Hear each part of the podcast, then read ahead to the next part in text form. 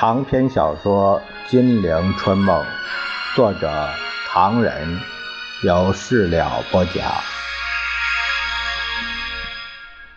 第八集《大江东去》，第十回信口雌黄，胡适之颠倒黑白，困守孤城，傅作义举棋不定。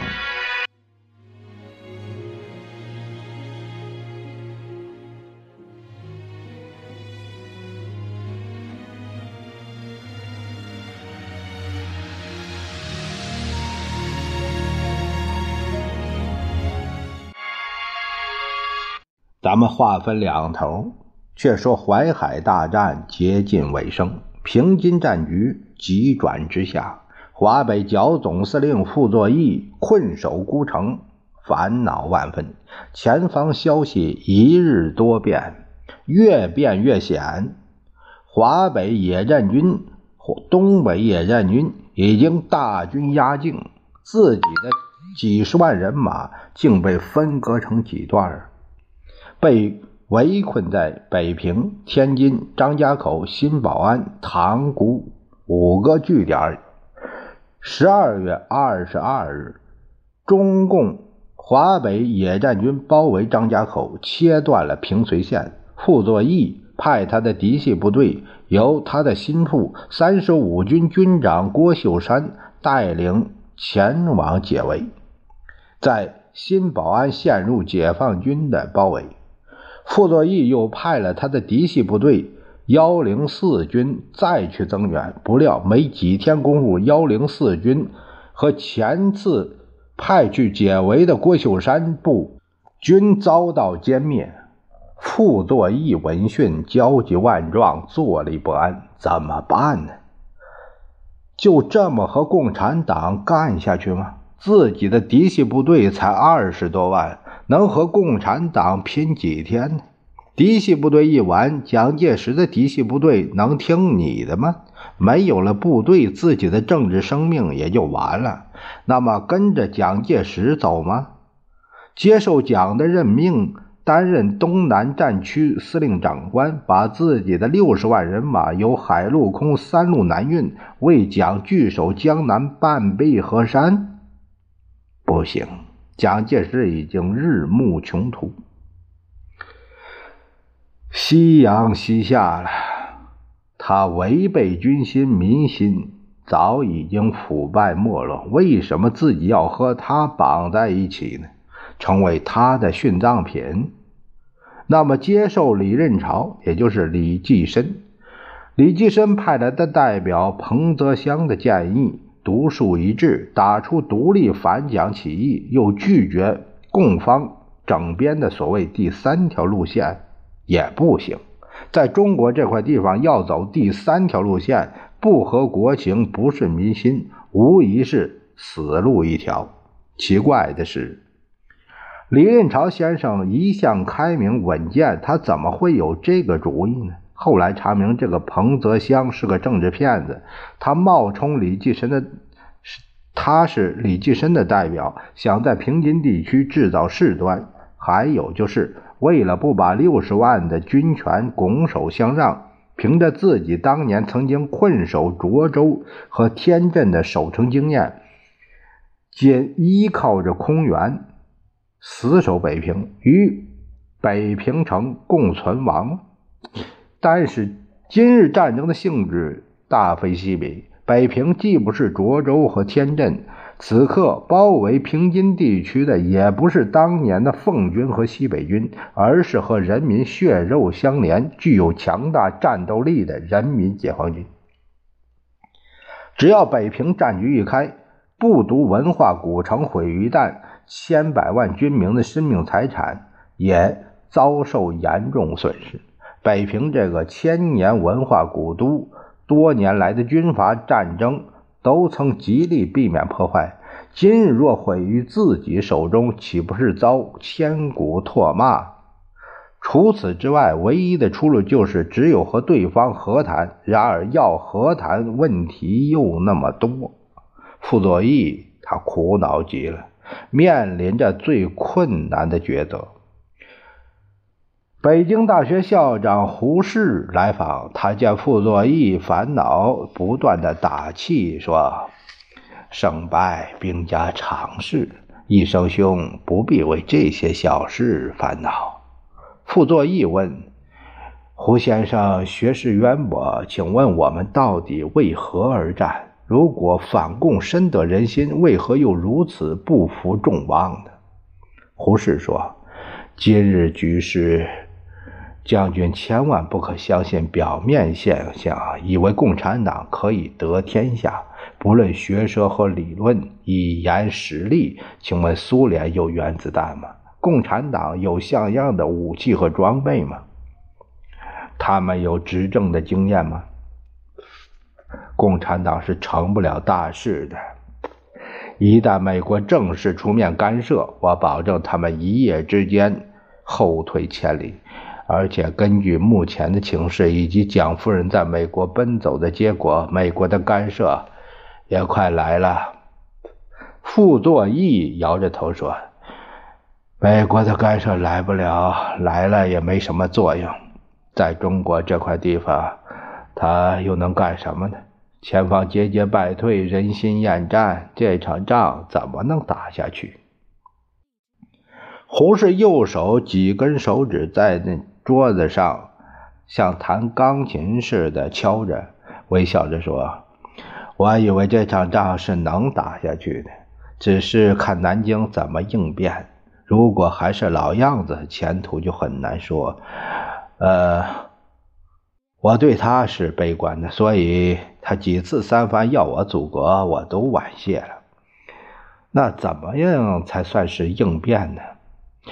那您来说吧。”此刻征兵的办法真不错，再加上美国的装备、新兵加强了新武器、新的领导、新的战略，不消半年，共产党至少要撤离东北和华北。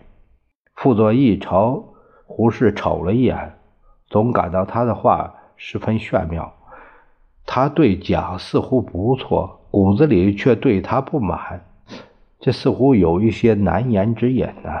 胡适的来访并没有解除傅作义的烦恼。有一天，他参加会议回来，碰上了一个久别重逢的老朋友。傅作义很高兴，哎呀，正想找你聊聊，来的正好啊！于是命人摆酒款待，两个人就坐。客人说：“医生兄，局势如此，有什么打算呢？”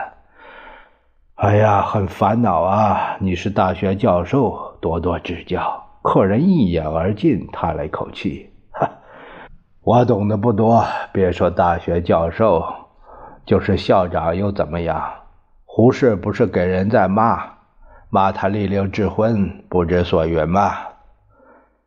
我怎么没听见？哈哈，你怎么会听到这些呢？那是要杀头的。你们对他究竟有什么看法？”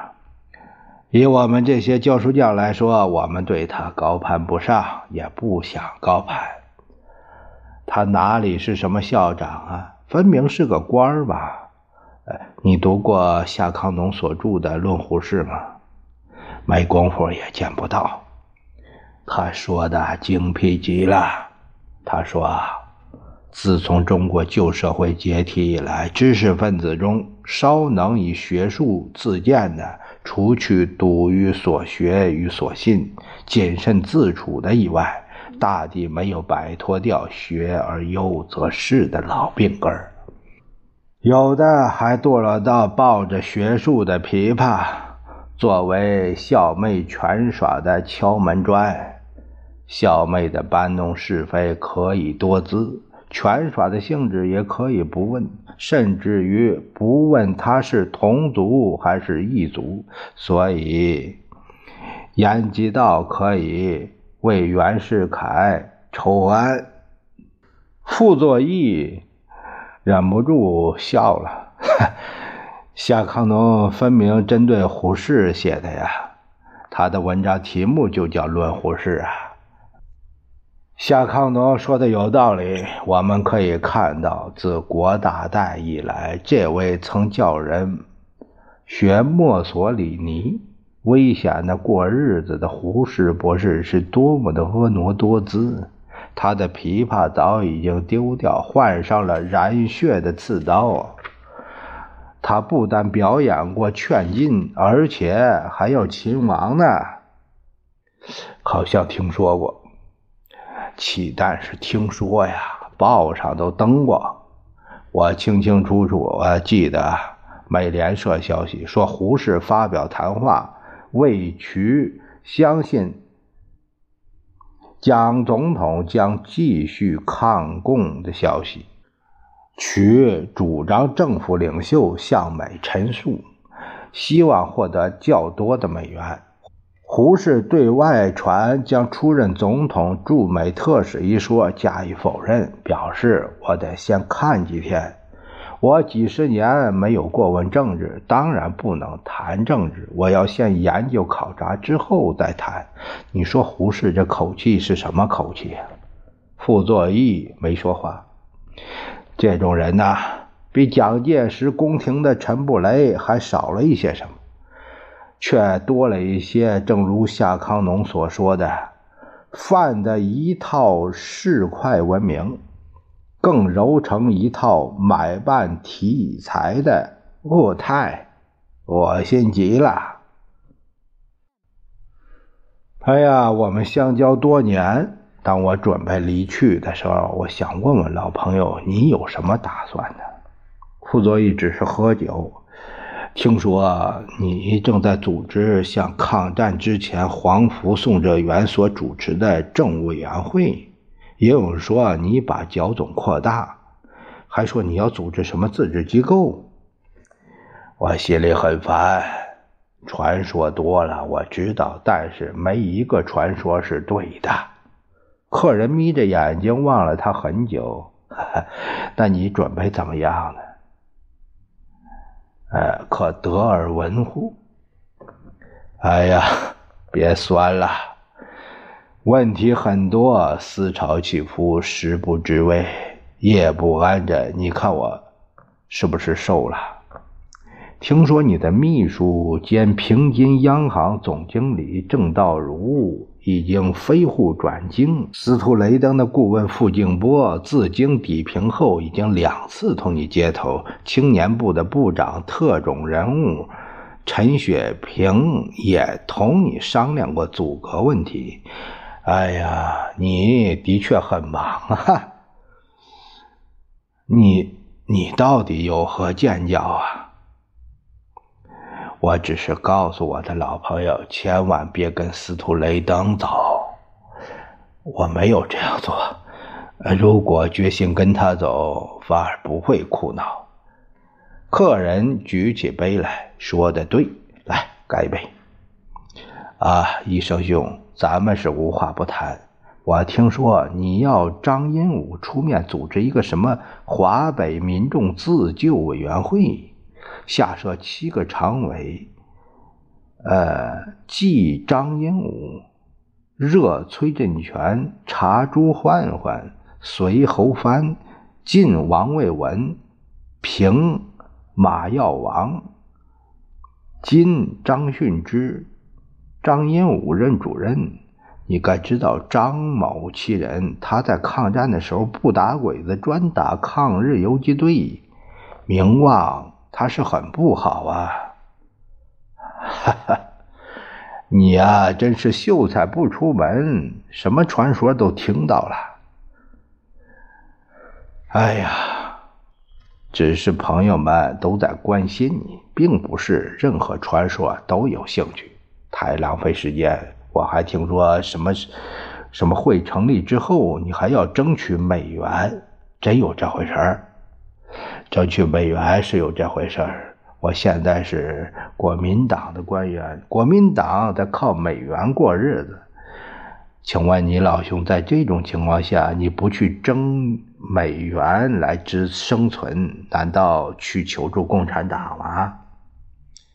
没料到客人正色的说：“你真的应该求助共产党。”傅作义一听，大为吃惊。我没醉啊，不是醉话。我也看得出啊，你的苦闷在什么地方，在什么地方啊？在于岳武穆和秦桧打架，哈哈，民族气节与秦桧行径的斗争，不是今天我们国民党人常常碰到这个问题吗？傅作义起立徘徊，把门关了，把门插上，坐下来说：“你告诉我，你刚才说将有远行，是不是？”到老八那边去啊？你没有猜错，他们真能容忍吗？他们为什么不能容忍？难道他们也是主张家天下的吗？老兄啊，实话说，你知道我从来没有这样痛快过。现在这个难以解决的问题想通了，我就痛快了。人呐也年轻了。客人的来访增强了傅作义走自己道路的决心。这天晚上，他请来了他的政治顾问刘厚同老先生，征询刘老先生对时局的见解。刘厚同是辛亥革命时的老人，担任过甘肃军政部长兼总招讨使。和傅的关系很深。一九二八年，傅单枪匹马在奉军撤退时出任天津警备司令。蒋阎战争时，阎逃出大连，傅又出任绥远省主席。后来，傅脱离阎锡山，转向蒋介石，都是刘厚同给出谋划策的结果。傅对他一向是推心置腹、言听计从。不久前，中共北方局成工部的刘仁和崔月离派人做过刘的工作，因此刘也倾向北平问题最好能和平解决。刘厚同开门见山：“总司令。”国共军政形势发展到今天，我已早已经预料到了。我说过，政治是军事的根本，未有政治不休明，而军事能得胜利的。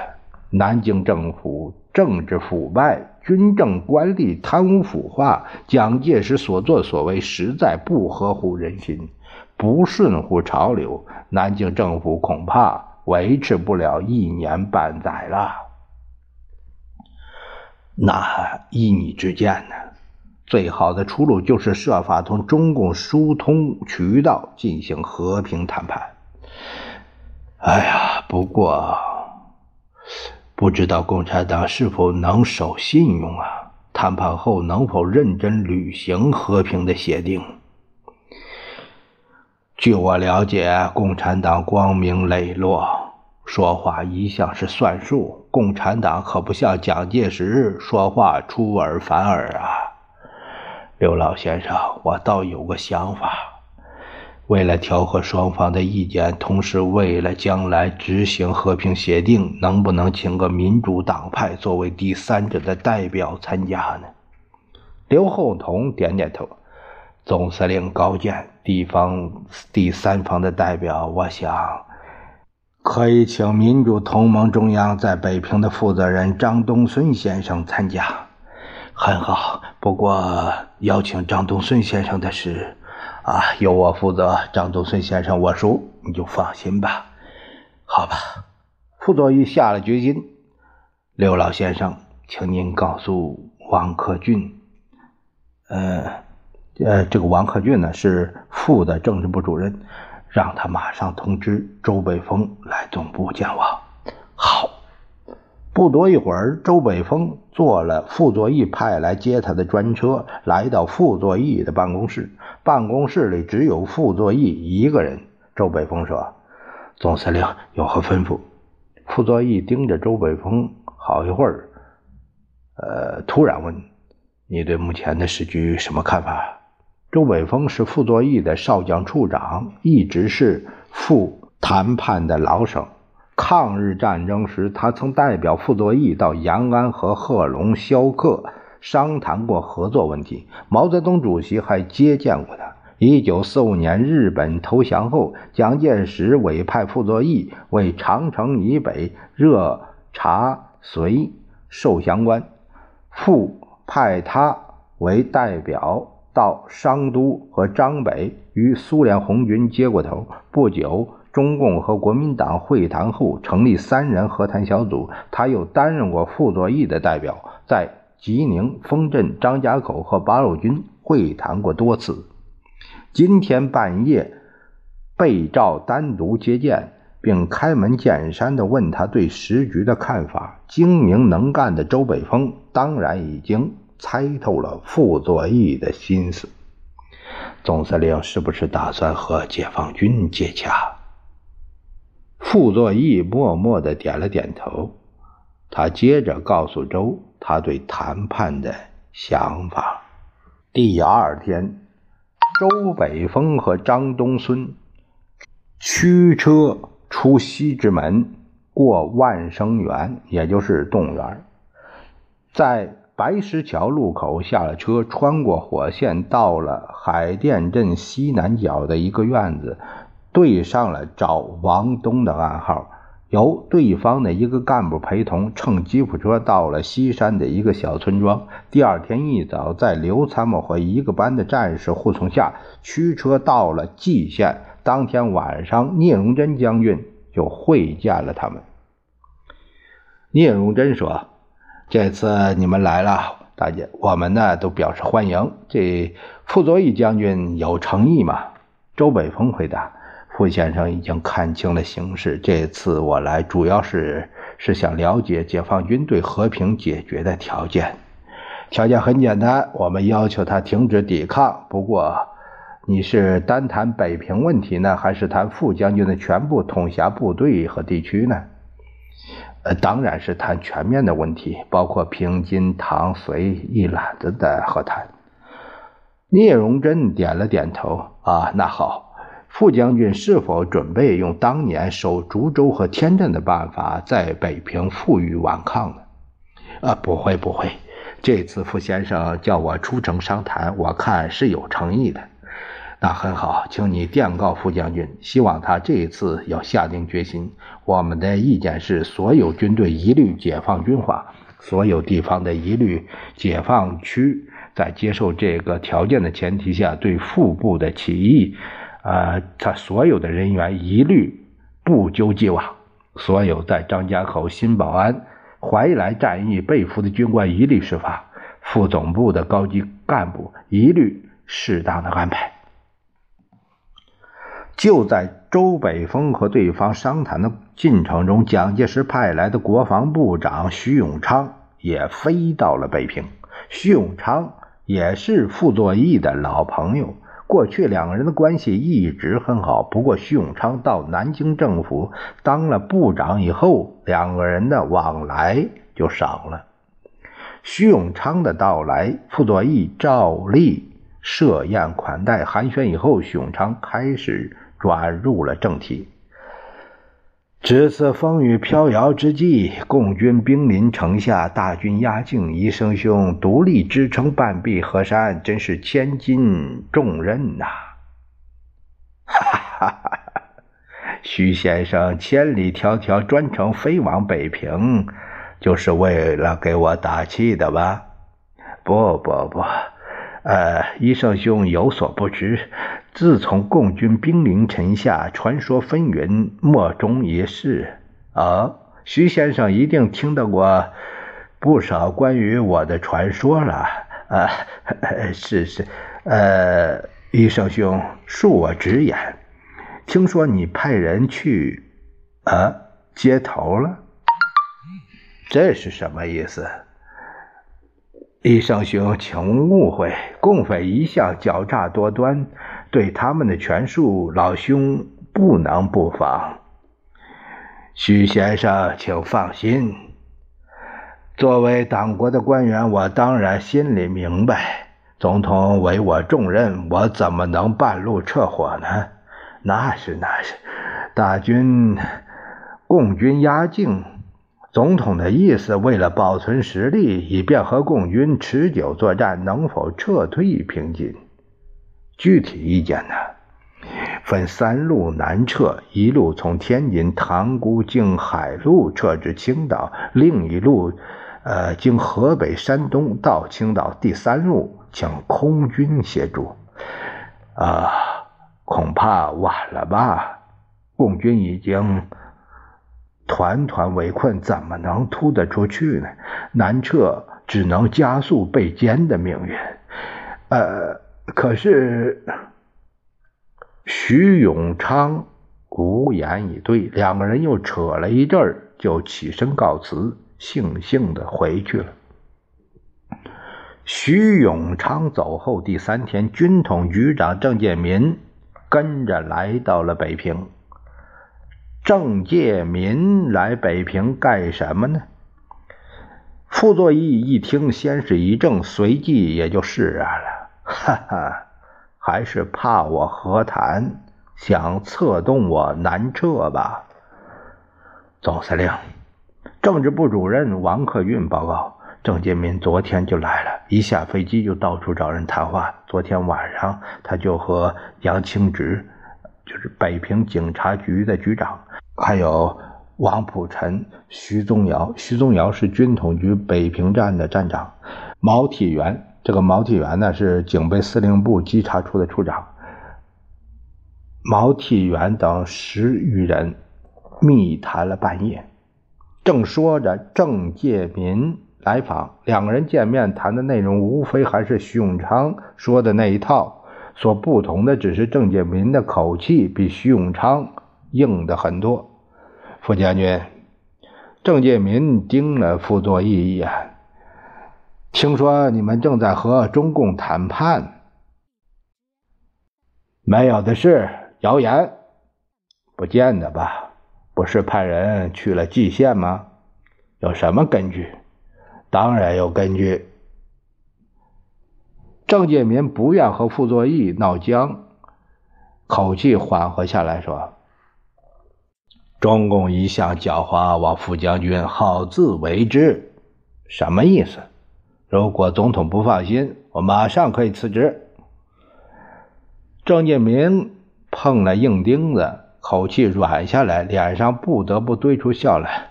副将军忠心报国，总统心里是有数的。哼！郑介民碰了一鼻子灰，悻悻的走了。郑介民刚走，王克俊又来报告，谈判代表周北峰从蓟县回来了。好。让他马上来，衣服也不用换了，到这儿来吃饭吧。不一会儿，周北峰就风尘仆仆来到了傅的办公室。寒暄过后，周北峰汇报了和中共谈判的具体的详细经过。傅也不时的插嘴来问几句。汇报完之后，周北峰又把草签的会谈纪要交给了傅作义。傅看完以后，什么也没说。周北峰说。这里所谈的各项问题，让我们务必于元月十四日午夜前答复。傅作义一言不发，又踱起步来。五分钟过后，十分钟过去了，傅还是一言不发。总司令，你看，半个小时以后，傅作义对周说：“啊，你可以电告解放军，你回到北平。至于这个协定，过几天再说吧。”四天以后，傅作义又对周北峰说：“你可以电告聂罗，就说前次所谈的事已经研究了，只是限于十四日午夜答复，时间太仓促，有些问题还要进一步谈谈。明天你同郑宝山将军再去一次吧。”郑宝山是傅作义的副总司令，他是刚从绥远前线调来的。于是周北峰。和郑宝山第二次去谈判和平解决北平的问题，在这些日子里，傅作义将军陷在了深深的烦恼之中。徐永昌的劝说，郑介民的威胁不是毫无作用。他很清楚自己的实力，平津地区六十万人马。属于蒋的嫡系部队占了四十多万，自己的嫡系部队才二十多万。北平城里的兵力部署，他很了然。鼓楼、天安门一线以东是蒋的嫡系，石觉的十三兵团，以西是蒋的亲信李文的第六兵团，以北至黄寺一带也是蒋系青年五军。也就是说，北平城里大都是蒋的部队，只有德胜门一带是傅系赵树桥师。西直门到复兴门一带有傅的孙英年、刘坚一等师。永定门至仙农坛是副的骑兵四师，万一有变，石觉和李文会不会蠢动？对他们的行动应采取哪些防范措施呢？总座，请放心。傅作义的心腹将领、政治部主任王克俊说。对付李文和石觉的部队，可以采取从前我们对付青年军二零八师的办法。原来啊，青年军二零八师后来扩扩编为八十七军，是蒋的嫡系部队，住在北平城里，受蒋的心腹将领、北平警备总司令陈继承的直接领导。该部。逮捕进步人士，血腥镇压学生运动，制造了有名的七五惨案。作为傅作义身边的一颗炸弹，在锦州被围时，傅作义趁机把他们调到了唐山前线。傅作义点了点头，总座。傅的亲信参谋长也献计说。为了预防万一，要扩充和加强预备总队的兵力。我的意见是，抽调三十五军暂十七师，其四师一部，补训师和警卫团作为我们的总预备队。任务是负责保卫中南海。这个中南海是副总部的所在地，负责呃监视十里两部的行动。傅作义沉思有清，呃，好，那就这么办。李参谋长，城里的兵力重新调整部署一下，把有些部队调去城郊。是。当傅作义正在紧张安排和重新调整兵力部署的时候，他的谈判代表周北峰从通县拍来了紧急电报：“什么事？”周处长说：“刚才聂司令跟他说，十四日午夜是答复的最后期限，现在就剩下几个小时了。如果午夜前不答复，他们将采取新的行动。什么行动？”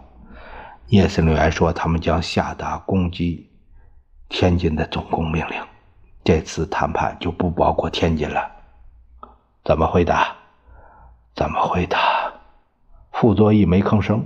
他不停地踱着步，叹气，脑子里是在打仗，同意签约呢。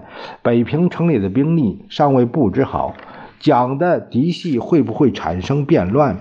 天津的陈长捷、刘云汉、林伟筹主战最烈，能不能接受协议？如果不签订协议，天津就要变成一片火海。